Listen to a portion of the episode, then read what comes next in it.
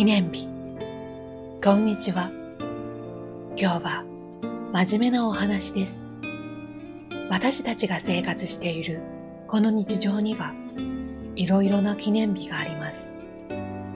結婚記念日のような個人的なものから学校の創立記念日に国の憲法記念日などに至るまでほとんど毎日が何かの記念日になっています。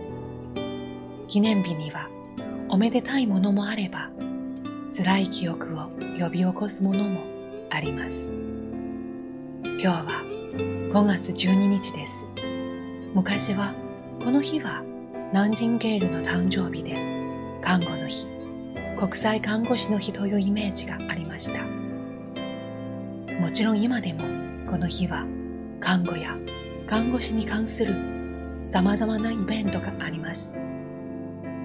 でも2008年以降は特に中国の皆さんにとってはやはり四川大地震の日なのではないでしょうか。それは大変な地震で私は当時北京にいましたがひどく心を痛めたものでした。地震国と呼ばれる日本で生まれ育ったのですから地震は一言ではありません。それに人の喜怒哀楽には国境もありませんから。日本では津波の被害が甚大だった東日本大震災。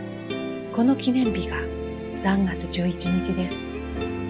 今年で6年目ですがこの日の前約一月は全国的な話題となります。あなた方や私を含めて生き残った人が何をすべきか。毎年記念日を迎えるたびに考えさせられます。本当は記念日だけでなく常に考えなければならないのでしょうか。結局いつも募金ぐらいしかできずに内心じくじたるものがあるのですが関心は持ち続けていたいと思います